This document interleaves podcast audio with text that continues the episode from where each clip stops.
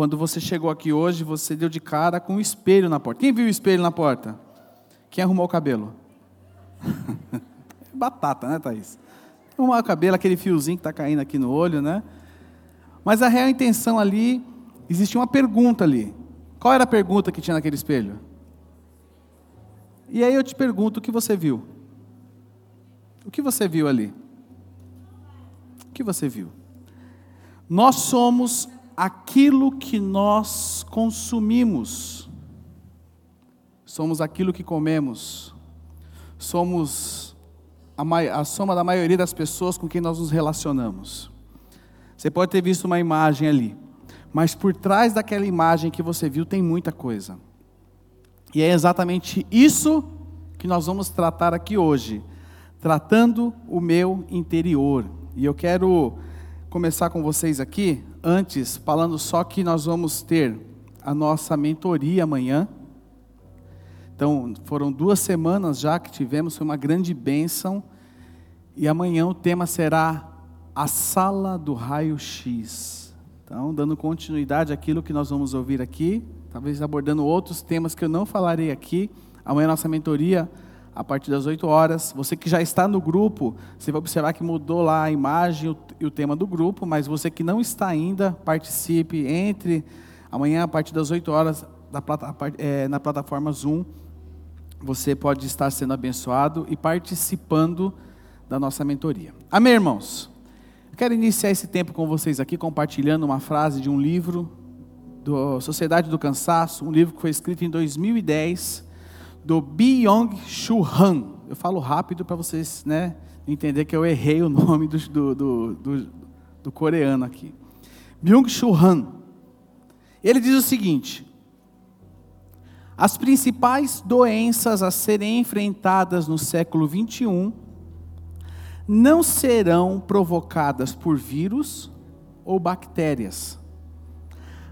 A luta se dará contra as doenças neuronais ou seja, as doenças psicológicas e psiquiátricas. Esse livro foi escrito em 2010, né? E é, Byung-Chul Han, até o final do culto eu aprendo a falar o nome desse homem. Escreveu isso aqui. É um livro, não é um livro cristão, é um livro secular, mas é uma grande verdade. Na realidade, irmãos, existe uma pandemia muito maior do que aquela que nós acabamos de enfrentar. Muito maior. Em 2019, olha esse dado aqui, em 2019, 86% dos brasileiros foi diagnosticado que tem algum transtorno mental. Isso 2019. 2019 alguém, 86% dos brasileiros tem algum tipo de dificuldade na sua área emocional. A, a, BBC colocou essa reportagem aqui logo depois da pandemia, dizendo o seguinte: que a saúde mental piorou para 53% dos brasileiros sob a pandemia, aponta a pesquisa. Isso aqui se você já tinha em 2019 86% dos brasileiros, isso mostra que após a pandemia isso piorou. Piorou. Ou seja, aquilo que já estava ruim tornou-se pior. Irmãos, que lição que eu tiro de tudo isso? Nós estamos adoecendo coletivamente. Estamos descendo, adoecendo coletivamente. E por que razão nós estamos adoecendo emocionalmente? Por que razão? São muitos fatores. Nessa série a gente não vai conseguir tocar todas as áreas, não vamos conseguir. É impossível porque é, é muito grande, é muita coisa. Mas nós tratamos na, na primeira semana o que? Sobre a frustração.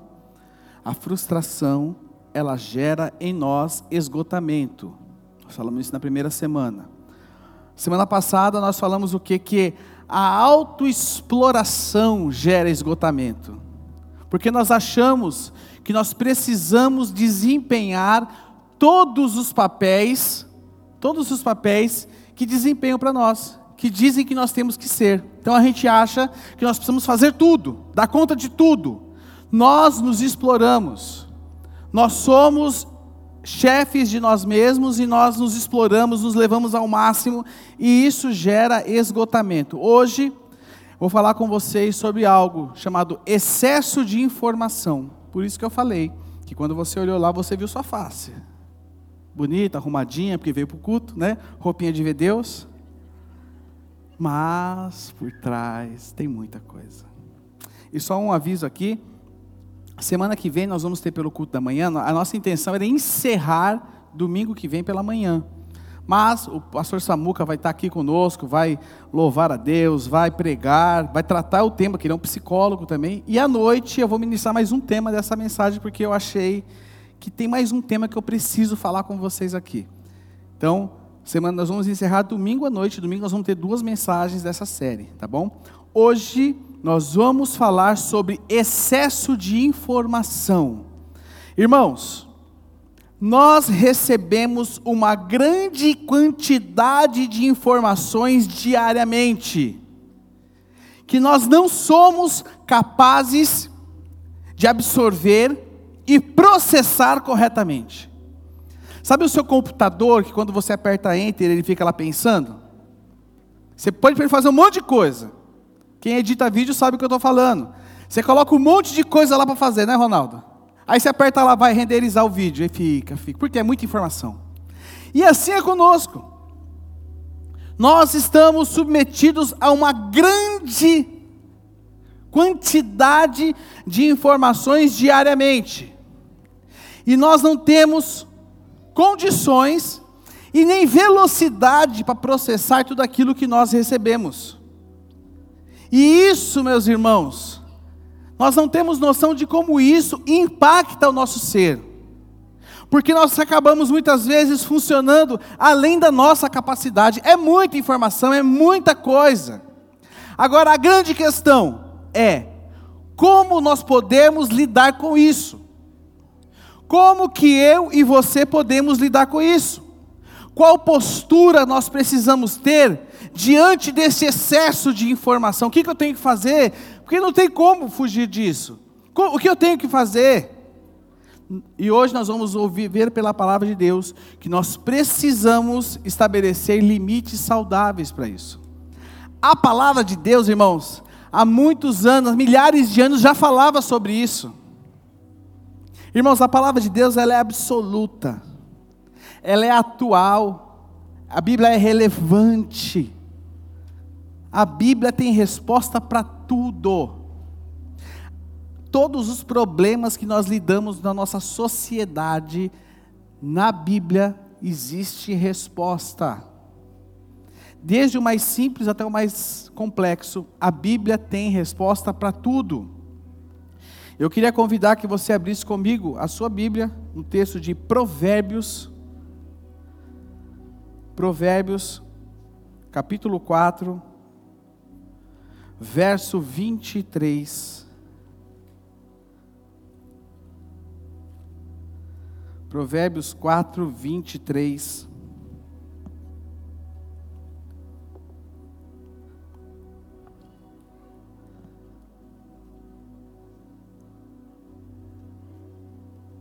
Vamos orar? Senhor, nós te agradecemos, meu Pai, por estarmos reunidos aqui. Como foi cantado aqui pela manhã, não há nada, nada melhor do que o meu Deus. Não há nada melhor do que estar na tua presença. Nós poderíamos estar em muitos outros lugares, mas estamos diante de ti, Senhor, ouvindo a tua voz, a tua direção. Fala com os nossos corações, Espírito Santo de Deus. Espírito Santo de Deus, leva cativo todo pensamento a ti, Senhor. Que toda distração caia por terra em nome de Jesus Cristo. Tudo aquilo que é tirar atenção, tirar o foco, caia por terra em nome de Jesus. E nós possamos, meu Pai, ouvir a tua voz e a tua direção sobre as nossas vidas, em nome de Jesus. Amém. Amém. Provérbios, capítulo 4, o verso 23. O escritor sábio nos diz o seguinte: acima de todas as coisas. Acima de quantas coisas? Guarde o quê? Pois ele dirige o rumo da sua vida. Acima de todas as coisas, guarde seu coração, pois ele dirige o rumo de sua vida. Para nós entendermos, irmãos e irmãs, a profundidade deste texto. Esse texto aqui é muito conhecido nosso. Nós usamos esse texto muitas vezes em muitas aplicações, às vezes aplicação de sentimentos, às vezes em muitas é, é, aplicações. Mas eu quero entender um pouquinho com vocês a profundidade desse texto. E esse texto aqui, a palavra coração, o significado da na, na versão original do hebraico, o coração aqui quer dizer o seguinte: ser interior. Então a leitura desse texto é a seguinte: acima de todas as coisas, Guarde seu ser interior, suas emoções, sua mente, pois Ele dirige o rumo de sua vida. Agora, a pergunta que eu faço a você aqui nesse domingo pela manhã é: será? Será que nós temos guardado o nosso ser, o nosso interior, o nosso coração corretamente? Será que a gente tem feito isso? Será que a gente tem guardado ele? Nós guardamos aquilo que é importante para nós. É verdade ou não é? Tudo o que é importante, nós guardamos. Tudo o que nós amamos, nós valorizamos. Tudo aquilo que nós valorizamos e nós guardamos, e nós temos como precioso, nós cuidamos daquilo. E aqui, a palavra diz para nós guardarmos o nosso ser interior. Provérbios está dizendo o seguinte: sabe o que, que, que o sábio está dizendo para mim e para você? Que acima de todas as coisas que são importantes na minha vida e na sua vida, acima da sua estética, acima de qualquer coisa, nós precisamos guardar o nosso lado de dentro, nós precisamos olhar para o nosso lado de dentro e guardar o nosso ser interior. Porque a minha vida e a sua vida, ela depende do nosso ser interior. É isso que o provérbio está falando para mim e para você. O problema, o problema, o problema é que nós somos distraídos. O problema é que nós somos agitados, somos alienados, ansiosos, e nós não damos conta disso, e por não darmos conta disso, nós não guardamos o nosso ser interior. Esse é o problema. Olha só esse exemplo aqui. Quem sabe o que é isso aqui? O que, é isso? um iceberg. Vocês podem observar que a, a, a grande parte do iceberg está onde? Em cima você só vê um pedaço dele. E eu trouxe essa, essa, esse exemplo aqui do iceberg para nós entendermos o que é o nosso ser interior e o nosso ser exterior. Ou seja, aqui está a representação minha e sua. 10% que está para fora ali simboliza a nossa vida exterior. E os outros 90% simboliza a minha e a sua vida interior, aquilo que está submerso, aquilo que está escondido, aquilo que nós não olhamos e não vemos no espelho. Nós não vemos isso no espelho. Mas isso que nós não vemos no espelho tem um grande poder sobre as nossas vidas.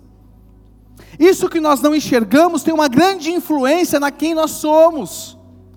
Ali, na parte escondida sua, na parte que está submersa, está sua mente, o seu coração, os seus sentimentos, suas emoções. Existe muita coisa na sua vida que está abaixo da superfície. Muita coisa. E nós muitas vezes não nos damos conta disso.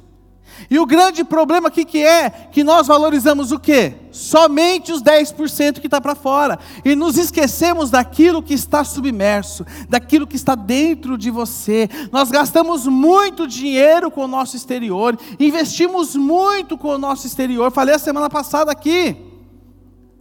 Hoje em dia, a indústria de, de beleza, a indústria de, de, de, cosméticos, ela está faturando bilhões no mundo todo e principalmente no Brasil, porque nunca se, se cuidou tanto da saúde. É creme para tudo, irmãos. É creme para tudo. É creme para tudo, tem para tudo. Tudo. Tudo que você quiser tem creme. Por quê? Porque se investe muito em muitas pessoas, o exterior delas não é mais natural. O que você está vendo não é o verdadeiro. Por quê? Porque se investe muito isso. E não há nem, ó, presta atenção, não tem problema nenhum. Não existe. Ó, é pecado? Não, não tem problema nenhum. O grande problema é que nós olhamos muito para o exterior e nos esquecemos daquilo que deve ser a nossa prioridade, que é o nosso interior. Nós não investimos com a mesma intensidade no nosso interior. Não investimos com a mesma intensidade. E a causa de 90% dos seus problemas está dentro de você. Está dentro de você. Guarde o seu ser interior que, que fala Provérbios? Nós lemos? Acima de todas as. Olha só. Olha como a Bíblia é atual. Deixa eu voltar aqui. Olha como a Bíblia é atual. Acima de todas as coisas, guarde o seu ser interior, pois ele dirige o rumo de sua vida. Poderia parar aqui. Poderia parar aqui com vocês. Agora, como nós podemos cuidar do nosso mundo interior? Como a gente pode fazer isso? A palavra de Deus, ela nos dá várias e várias e várias ferramentas e princípios para nós cuidarmos do nosso mundo, do nosso eu interior, do nosso do seu interior, do seu de dentro de você. E eu quero, juntamente com vocês aqui hoje, estudar quatro desses princípios. Existem muitos outros, mas eu quero estudar quatro que eu considero principais. Quatro princípios para cuidarmos do nosso interior. Quatro princípios para você cuidar do seu interior. E o primeiro princípio é: proteja a sua mente. Proteja a sua mente. Provérbios, o sábio diz, Provérbios 15, 14, diz o seguinte: O sábio tem fome de conhecimento, enquanto os tolos, os tolos se alimentam de quê? De insensatez. O sábio, ele tem fome de conhecimento enquanto os tolos se alimentam de insensatez. O nosso interior, assim também como o nosso corpo, ele precisa se alimentar. Ele precisa se alimentar. Nós fazemos três, cinco refeições ao dia. Alguns fazem até mais do que isso, né? Tem uns que fazem até durante a madrugada, né? Quem come durante a madrugada aqui, irmãos? Quem essa noite assaltou a geladeira? Levanta a mão. A dona Regina? Ó, seu, seu cagueta está aqui hoje, viu?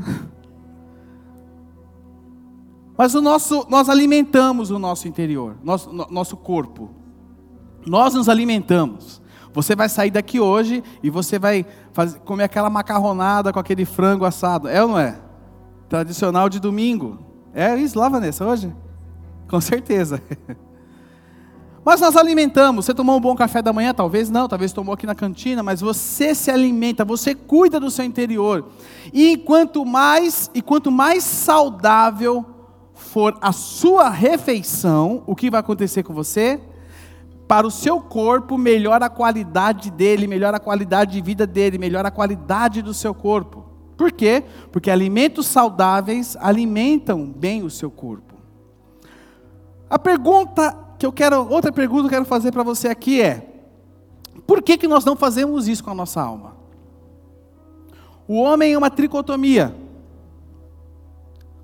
corpo, alma e, mais uma vez, o homem é uma tricotomia, ele é corpo. Alguns creem que o homem é uma dicotomia, que é corpo e que é alma e espírito junto. Não muda nada. Cada um crê no que quiser. Mas nós da comunidade da graça cremos assim, que o homem é uma tricotomia. Agora a pergunta que eu te faço é como você está alimentando a sua alma? O que você tem ingerido nesses dias? E eu posso falar algo. Você tem alimentado o seu ser interior inconscientemente. E a pergunta que eu te faço é: o que você tem ingerido? Se você, meu irmão e minha irmã, comer McDonald's durante um mês, almoço e janta, almoço e janta, almoço e janta, almoço e janta, almoço, o que, que vai acontecer com você? Aquele hambúrguer que você deixa três meses fora da geladeira, você vai lá e está cheiroso e gostoso para comer ainda. Tem mais conservante ali. Se você comer durante um mês, seu corpo vai ser sadio? Não. Posso falar algo para você? É assim que nós lidamos com a nossa mente. A gente faz isso. Nós lidamos com a nossa mente com o tempo todo. Redes sociais, Netflix, fake news, grupo de não sei o que, grupo de outro não sei o que, e é, e é muita coisa, é muita informação, é muita informação. E aí nós temos muita informação rápida e instantânea, sabe o miojo? Rápido e instantâneo, é muita informação. E nós não colocamos um filtro para aquilo que nós estamos ingerindo. Nós não filtramos. E aí, como eu disse aqui no começo, é, é uma grande verdade, o grande problema é que tudo que pensamos nos tornamos. Você é aquilo que você pensa. Você é aquilo que você consome de informação. Sua vida caminha na direção dos seus pensamentos.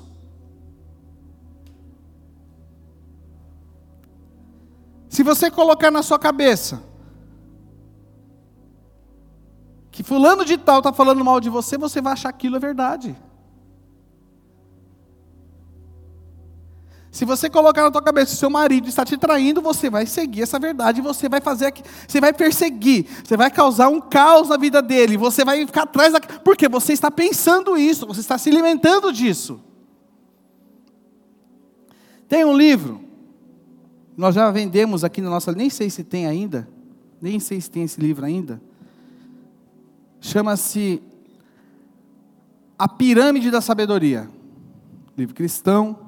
Eu li esse livro no começo do ano, já li umas três vezes esse ano já, inclusive, vamos compartilhar com vocês algumas coisas que eu extraí desse livro, A Pirâmide da Sabedoria. E nesse livro aqui, tem algumas frases que eu destaquei e quero ler para vocês. Diz o seguinte: Nosso mundo tem cada vez mais informação porém, cada vez menos sabedoria, mais dados, menos clareza, mais distração, menos quietude, mais sabe tudo, menos ponderações, mais julgamentos, menos observações, mais diversão, menos alegria. Ademais, porém, somos menos. É verdade ou não é? É verdade ou não, irmãos? E não para por aí. Todo mundo tem um megafone, mas ninguém tem um filtro. Nossos olhos estão cansados, nossos cérebros estão superestimulados e nossas almas estão exaustas. Precisamos de hábitos mais saudáveis de consumo de informações em uma era cada vez mais confusa, devemos entender que tipos de categorias de conhecimento são fontes confiáveis de verdade e conducentes à sabedoria. Eu recomendo esse livro, se você quiser, não sei se tem ainda, se não tiver, encomende na livraria. Quem está na livraria hoje? Julie, fala com a Julie no final, encomende com ela. Ah, eu quero comprar na Amazon, quero comprar. Compre onde você quiser. Mas esse livro aqui é um bom livro para você entender o que você tem consumido. E aqui o autor, o Brett McCartney, McCracken, sei lá, fala, tá aqui, tá? É isso aí, irmãos. Ele compara a pirâmide da sabedoria com a pirâmide alimentar, com aquilo que no topo, embaixo, topo não, embaixo dela tem que estar tá o que é mais importante de baixo para cima. E aqui ele traz o seguinte para nós: que no topo, embaixo, né, na, na base dessa pirâmide, naquilo que é mais importante para nós, deve ser a Bíblia. A Bíblia é o nosso principal fundamento, nossa estrutura e a base das nossas vidas devem estar na Bíblia. Se queremos ter uma dieta saudável de informações, meus irmãos, a Bíblia precisa ser o nosso fundamento de vida, a Bíblia tem que ser a base. A Bíblia precisa ser a lente pela qual nós enxergamos o mundo. A nossa cosmovisão está baseada na palavra de Deus. A palavra, eu enxergo o mundo como a partir da lente da palavra de Deus. Ela tem que ser a base. Numa sociedade pós-moderna, onde o pluralismo tem tomado conta, onde nada é errado se te fizer feliz. Nós temos que ter a palavra de Deus como base das nossas vidas e enxergarmos o mundo através dela. Porque a Bíblia é um livro absoluto. A Bíblia não é um livro relativo. A Bíblia é um livro absoluto e foi escrito pelo Deus Criador. Irmãos, imagina você poder ler um livro com o autor do lado. Imagine você poder ler um livro com o autor do lado. Assim é a Bíblia. Você pode ter ler a Bíblia com o autor ao seu lado. A Bíblia te protege. A Bíblia te guarda. Na palavra de Deus está definido o que? O que é casamento. Na palavra de Deus está definido como se cria filhos. Na palavra de Deus está definido o que é um relacionamento. Na palavra de Deus está definido o que é sexualidade. Na palavra de Deus está definido o que é trabalho. Aqui está toda a base das nossas vidas. A Bíblia é uma fonte confiável e infalível de sabedoria. Só que muitas vezes, irmãos, nós não apoiamos a nossa vida na palavra de Deus, nós deixamos ela de lado. Porém, eu e você precisamos moldar as nossas vidas aonde? A partir da palavra de Deus. Salmo 1, verso 1 e verso 2. Feliz é aquele que não segue o conselho dos perversos, não se detém no caminho dos pecadores, nem se junta à roda dos zombadores, escarnecedores Verso 2: Pelo contrário, pelo contrário, tem prazer aonde? Na palavra, na lei do Senhor, e nela medita quando? Amém. Então, na base dessa pirâmide aqui, está a Bíblia. Em segundo lugar, na escala de prioridade, a igreja. A igreja também é uma fonte confiável. Porém, a igreja precisa estar fundamentada onde? Hã? Na palavra. Uma igreja que é fundamentada na palavra de Deus e no Evangelho de Jesus Cristo é uma fonte confiável de informações para a sua vida. A igreja tem um, um dono. E este dono chama-se quem? Jesus Cristo. Quando nós, quando você tem, vai num museu e você olha a tela, uma tela, você olha uma arte, quando você analisa aquela arte, você descobre muito sobre o artista que a pintou. E quando você obra para a obra de arte que é a igreja de Jesus Cristo, você descobre muito de quem a construiu, de quem a edificou. Irmãos, a igreja é, a igreja é uma fonte confiável de informação. É aqui que nós estabelecemos os nossos relacionamentos. É aqui que você cria os seus filhos. É aqui que você louva a Deus. É aqui que você se reúne. É aqui que o Senhor te visita. É aqui. É aqui. Dentro da, desse contexto da igreja, nós absorvemos a palavra de Deus. Dentro da igreja, você pode desenvolver amizades sadias que vão te promover e irão te abençoar. Amém? Terceiro lugar aqui nessa, nessa escala está a natureza. Pode observar. Quando você tira férias, se você ficar em casa, você descansa? Agora, se você vai para a natureza, para uma praia, para a montanha, é bom, não é? É bom, não é? Irmãos, quando nós contemplamos a natureza, nós estamos contemplando e descobrindo muito do que Deus é. A palavra de Deus, Salmo 19, 1 diz que os céus fazem o quê? Proclamam a glória e o firmamento demonstra o quê? A habilidade de suas mãos. A natureza. A natureza, ela grita a grandeza de Deus. Quem aqui já foi abençoado só de ficar olhando a natureza, assim, ficar olhando? Direto, irmãos. Quando está em São Paulo, você não tem natureza, você olha para o céu, né? Você olha para as nuvens, você fala assim, ah, que nuvem bonita, né? Se tiver calor, né? Lógico. A natureza grita a grandeza de Deus. Por isso, meus irmãos, que a nossa alma calma. A sua alma calma quando você está em contato com a natureza. Quando você vai para a praia, quando você vai para a montanha, quando você vai para Fortaleza, quando você vai né, para Recife. Quando você sai do seu ambiente e contempla a natureza, a sua alma se acalma.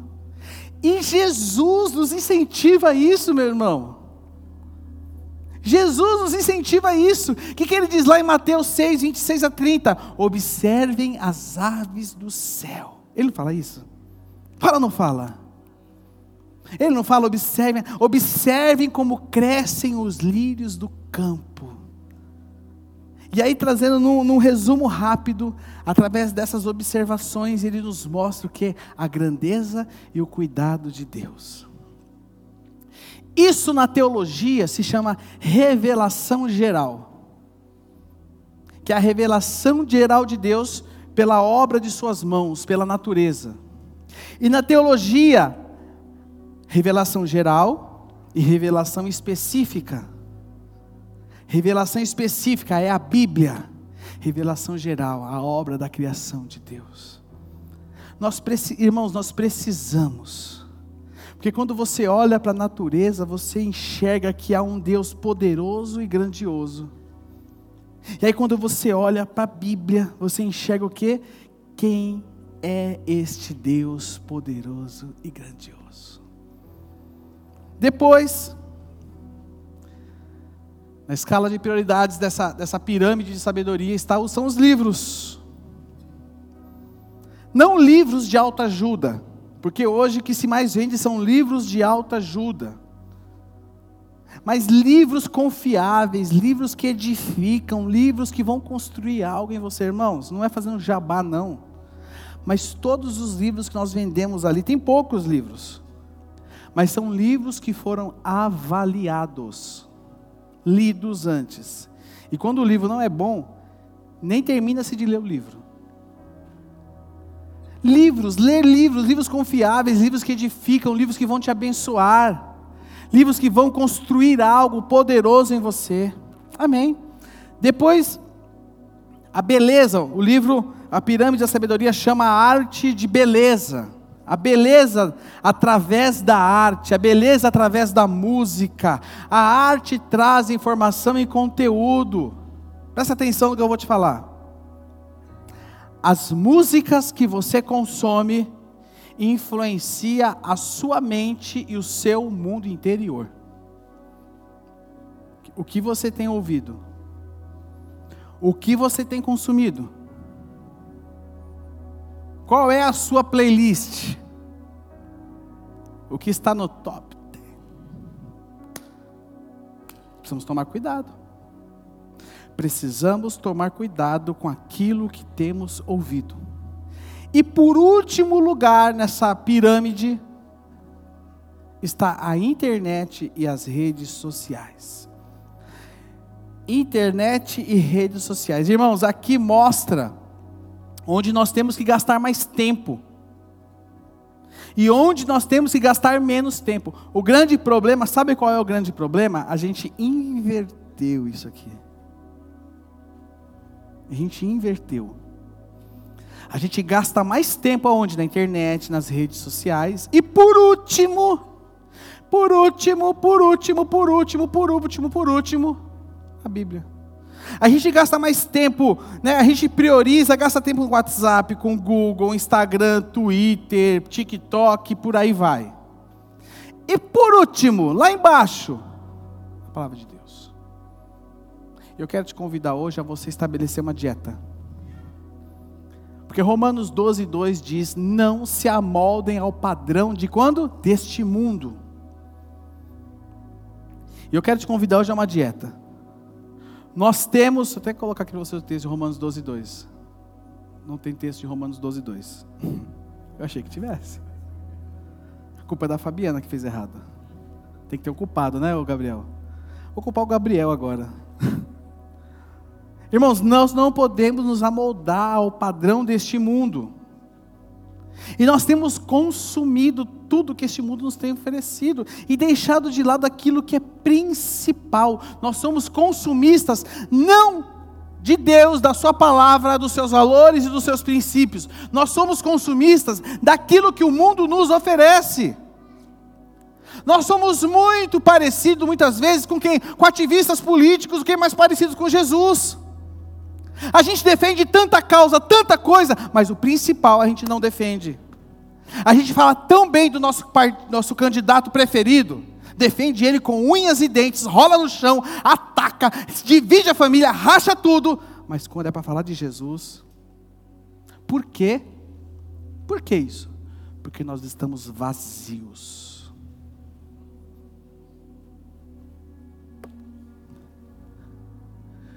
Nós estamos cheios do topo, do que é menos prioridade, e vazios daquilo que tem que ser a nossa maior prioridade. Amém, irmãos? Amém? Nós precisamos ser transformados transformados pelo poder da palavra de Deus, transformados pelo poder do Senhor Jesus. Em nome de Jesus. Segundo lugar, meus slides estão com um gap violento aqui. Não tem segundo lugar aqui. Deixa eu ver se está certo isso. Está certo. O segundo lugar faltou, ficou em casa dormindo, mas à noite ele vem.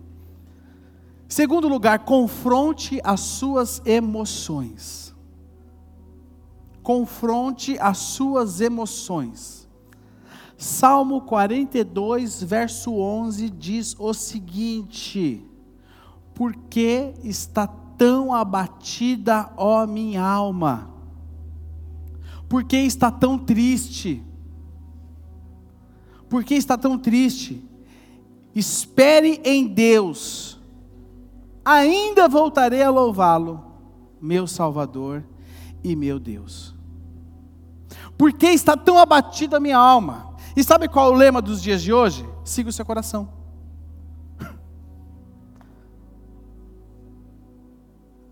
O coração do homem, nós não podemos confiar nele.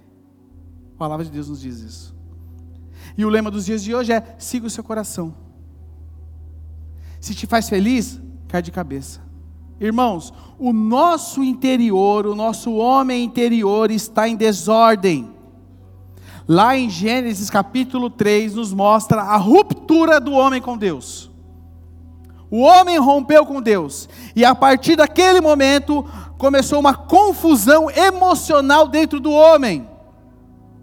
Uma confusão emocional, aonde o homem é levado pelos seus sentimentos, aonde o homem cria julgamentos segundo o seu sentimento. E nós precisamos ter muito claro isso. O que, que o salmista faz aqui? Porque está tão abatida, ó minha alma. Ele traz o que sobre isso? Confronto sobre a sua emoção.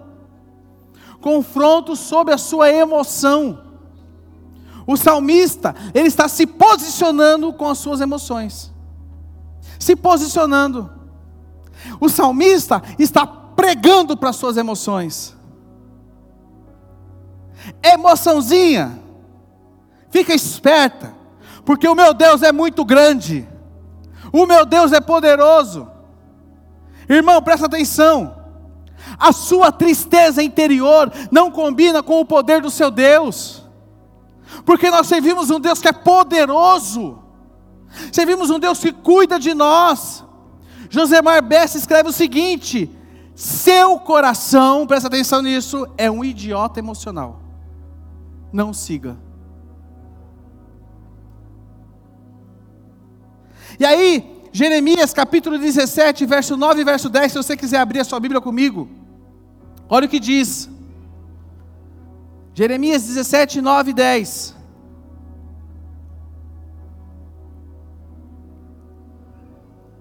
Diz o seguinte, achou aí? O coração humano é mais enganoso do que qualquer coisa. Olha só, irmãos. O coração humano é mais enganoso que qualquer coisa e é extremamente perverso. Extremamente o quê?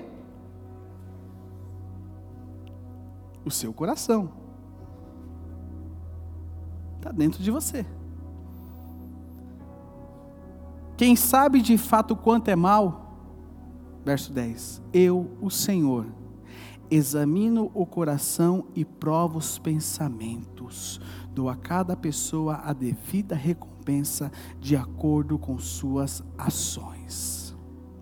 Amém. John Piper escreve o seguinte: Meus sentimentos não são Deus, Deus é Deus. Meus sentimentos não definem a verdade. Meus sentimentos são ecos e respostas ao que minha mente percebe. E às vezes, muitas vezes, meus sentimentos estão fora de sintonia com a verdade. Confronte suas emoções com a palavra de Deus. Confronte suas emoções com a palavra de Deus. Amém? Terceiro lugar, voltando aqui, hora aqui, agora está certo.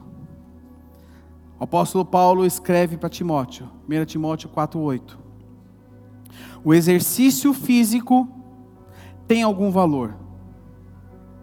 Então ele está falando que exercício físico é, tem valor. Amém?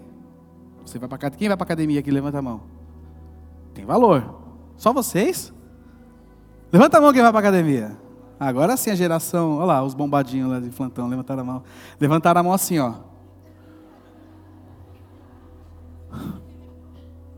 Cadê o Caleb? Ele mesmo, ele mesmo. Olha lá, o Joe também, o Danilo. Dá um tchauzinho assim, ó. O exercício físico tem algum valor? Tem valor. Mas aí ele coloca uma vírgula. Mas exercitar-se na devoção é muito melhor pois promete benefícios não apenas nessa vida, mas também na vida futura.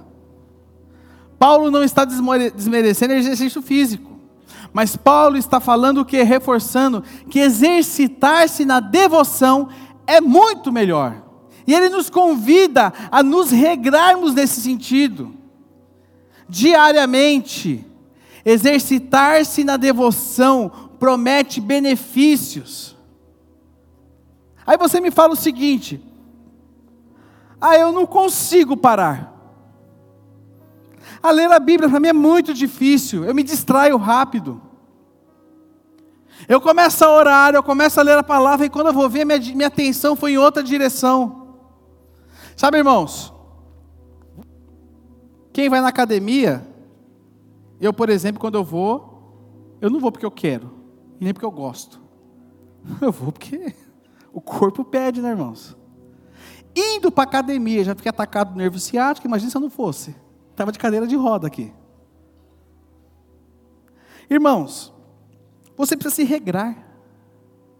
A primeira vez que você vai na academia, você sai de lá achando que é o Superman, depois de dois dias você fala: nunca mais na minha vida eu volto naquele lugar. É ou não é? Porque dói tudo, irmãos. Dói até o piscar o olho. Mas o que acontece com você? Você se regra. Você se regra. E aí tem dias que você não quer ir. Mas aí você vai. E quando você sai de lá, você fala o seguinte: que coisa boa que eu fiz para mim. Irmãos, é a mesma coisa exercitar essa devoção, é criar o hábito. Criar o hábito. Criar o hábito. O apóstolo Paulo nos chama isso. E existem algumas práticas de exercício espiritual.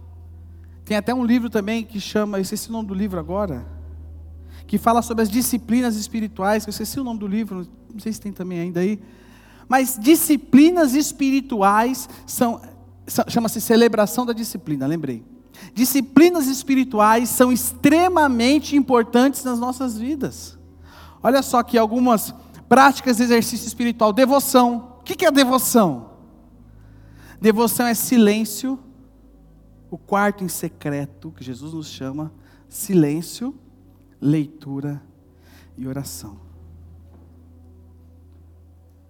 Silêncio, leitura e oração. Repita comigo: silêncio, leitura e oração. Mais uma vez. Uma vez, um, dois, três. Irmãos, tem descansos que você só consegue atingir eles quando você deita e dorme. E tem descansos que nós só atingimos ele quando nós nos ajoelhamos e nós nos dobramos diante de Deus. Nós precisamos praticar. John Owen, esse foi um dos maiores teólogos da história cristã. Vocês entenderam o contexto antes nós lemos as frases dele? Ele teve 11 filhos. Dez desses filhos morreram enquanto bebês. E um, uma menina, foi até a fase jovem, depois ela morreu. Esse homem lidou com a frustração. E aí, olha o que ele nos escreve. Cristo é nosso melhor amigo. E logo será nosso único amigo. Peço a Deus, com todo o meu coração, que eu me fatigue de tudo, exceto da conversa e da comunhão com Ele. Aí ele continua: a amizade com Deus é mantida e, e, e preservada, perdão, por meio de visitas e estas devem ser espontâneas e não somente motivadas por assuntos urgentes. E ele continua. Tenho de afirmar agora que, depois de toda a minha pesquisa e leitura, a oração a e a meditação assídua tem sido meu único abrigo bem como os meios mais proveitosos de obter, obter entendimento e auxílio. Por meio delas, meus pensamentos foram libertados de muitos o quê? Embaraços. Devoção. Sentar-se com seu melhor amigo. Não somente para demandas urgentes, mas no dia a dia. Valorizar o secreto. Agora a minha pergunta, como você faz esse devocional? Irmãos, isso hoje em dia não é mais problema, porque nós temos muitas ferramentas. Existem muitas ferramentas. Tem um aplicativo na Bíblia, do, celular, que chama Ioverso. Quem conhece esse aplicativo? Irmãos, aqui tem. Para você que está começando, você que, que, quer começar a fazer devocional, baixa esse aplicativo aqui. Não estou ganhando nada por isso. Não estou ganhando nada. Mas aqui tem textos, tem devocionais, tem caminhos que vão te ajudar a você iniciar isso na sua vida. Outras ferramentas, livros devocionais, que tem, por exemplo, o pão diário. Para quem está. Irmão, isso aqui é para você é muito bom para você começar, você estabelecer o hábito. Esses outros dois até eu trouxe, são os que eu uso. Irmãos, esse aqui é chumbo grosso. Do Paul Trip. Chama-se esse aqui, ó. As misericórdias do Senhor renovam-se a cada manhã. Leituras diárias centradas na mensagem do Evangelho. Ah, aqui é chumbo grosso, irmãos. Esse aqui eu recomendo. Não é fácil de achar. Não é fácil, não. Em muitas livrarias está esgotado. Mas este livro aqui é sensacional. E um outro que eu adquiri quando o pastor Ademar veio aqui, nós até tinha livraria, acabou tudo. Essa Bíblia 365. Irmãos, se você quer fazer esse devocional através da palavra de Deus, com a Bíblia, está aqui. Que é comida mais pesada. Essa aqui é comida mais pesada. E esse aqui é para você desenvolver o hábito de se alimentar diariamente na palavra. Irmãos, é muito bom. Tem dias aqui, mostra o dia, aí você vai ler um livro, de repente ele casa com outro, casa com outro, você vai falar: Eita Deus! Existem muitas ferramentas, muitas, muitas, muitas, muitas, muitas, muitas. Nós muitas vezes não fazemos porque nós não queremos. Nós priorizamos tudo, menos o essencial. Tudo é prioridade, menos o essencial. Outra forma é adoração. Adoração pessoal. E adoração comunitária. Adoração pessoal você pode praticar diariamente na sua casa. E a adoração comunitária foi o que nós fizemos aqui juntos hoje pela manhã. Cantamos, não há nada, nada melhor não há nada. Você cantou aqui, você cantou. Juntos nós erguemos a nossa voz, numa só voz, diante do Senhor, exaltando o nome dEle. Outra forma, comunhão.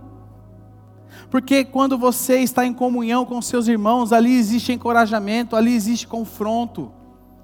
Quando você está juntamente com seus irmãos, pessoas que são melhores do que você, pessoas que estão junto com você, você pode ser confrontado, você pode ser abençoado. Outra forma, o serviço. O serviço é Jesus nos chamando a olhar para fora. Filipenses 2, 3 e 4 diz o seguinte: Não sejam egoístas nem tentem impressionar ninguém. Aí ele fala o seguinte: Sejam humildes e considerem os outros mais importantes que vocês. E aí no verso 4: Não procure apenas os próprios interesses, mas preocupem-se também com os interesses alheios. Jesus nos chama ao outro estima. O mundo nos chama à autoestima. Amém, irmãos? Quarto lugar, foque na eternidade. Mauro me. Já tinha lido o livro. Eu vi o Mauro, cadê o Mauro?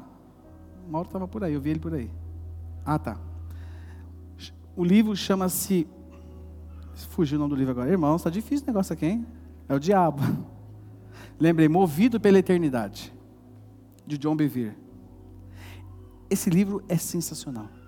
Nós vamos ter uma série falando sobre eternidade aqui. Livro sensacional. O homem, olha lá, Eclesiastes 3:11. Também pôs no coração do homem o quê? O anseio pela eternidade. Mesmo assim, ele não consegue compreender inteiramente o que Deus fez. Irmãos, quem escreveu isso aqui foi Salomão no final da sua vida. E Salomão, ele tinha um grande anseio. Quando você lê lá, você vê a vida de Salomão, o que Salomão queria? Ser feliz.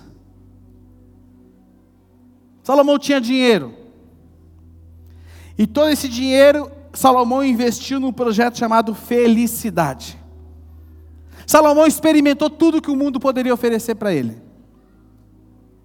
E quando ele chegou no final da sua vida, e você lê Eclesiastes, o que permeia o livro de Eclesiastes, o livro de Eclesiastes é permeado por uma palavra: tudo é inútil. Porque aquele homem que buscou tudo, que investiu tudo que tinha num projeto chamado felicidade, um dia ele falou: tudo é inútil. E aí você vai ver Eclesiastes, correr atrás do vento. Você vai ver Eclesiastes, tudo é vaidade. Você vai ler Eclesiastes, tudo é sem sentido. Você vai ler Eclesiastes, nada debaixo do sol pode te satisfazer. Irmãos, nós fomos criados para viver ao lado do nosso Senhor. C.S. Lewis escreve o seguinte: tudo que não é eterno é eternamente inútil. Nós somos criados para viver eternamente ao lado do nosso Senhor. Em nós há esse desejo, esse anseio, mas nós não sabemos lidar com isso. E sabe como nós podemos satisfazer isso? Em contato com o Criador. Para nós encerrarmos aqui, pessoal do louvor pode subir. Primeiro lugar. Primeiro lugar, precisamos tornar o lado de dentro da nossa vida uma prioridade. Irmãos, torne o seu lado de dentro uma prioridade. Invista nos cuidados da sua alma, invista nos cuidados do seu coração. Ah, então amanhã eu vou no cardiologista. Não, não é isso. Né, Vanessa? Me ajuda aí, Vanessa. Não é isso. Invista nos cuidados da sua alma. Encha-se de Deus. Priorize informações, meus irmãos, priorize a palavra de Deus. Segundo lugar, a Bíblia é o livro que deve moldar a nossa vida mais do que qualquer outra coisa. A Bíblia. A Bíblia. A Bíblia. Quando eu tenho alguma situação dentro de casa, a primeira coisa que eu faço, né, Fabiana? É até chato, às vezes se torna um crente chato dentro de casa, Cleide. Né, Fabiana? Isso está fazendo, não está escrito aqui? Não? Ah, tá, só para saber. Irmãos, a Bíblia tem que moldar as nossas vidas, as nossas práticas e as nossas atitudes. Mas para que isso aconteça, eu preciso ter contato com ela. Você precisa ter contato com a Bíblia. Você precisa ler. Você precisa encher. E terceiro lugar, nós temos que desfrutar diariamente o amor de Deus que é o hábito que mais reabastece as nossas vidas. Eu falei isso ontem, falei no nosso GD terça-feira. Eu creio, irmãos, isso não é, isso não, isso não é teologia, tá? isso é alguma coisa que eu creio. Que nós prestaremos contas com Deus por nós recusarmos de desfrutar de todas as coisas que Ele fez para o nosso deleite. tudo que Deus fez para nós nos deleitarmos nele, e a gente rejeita, nós vamos prestar conta com Ele. O Senhor nos dá tantas coisas para nós desfrutarmos dele. Só que nós temos desfrutado de tudo, menos dele. Queria pedir que vocês colocassem de pé no seu lugar.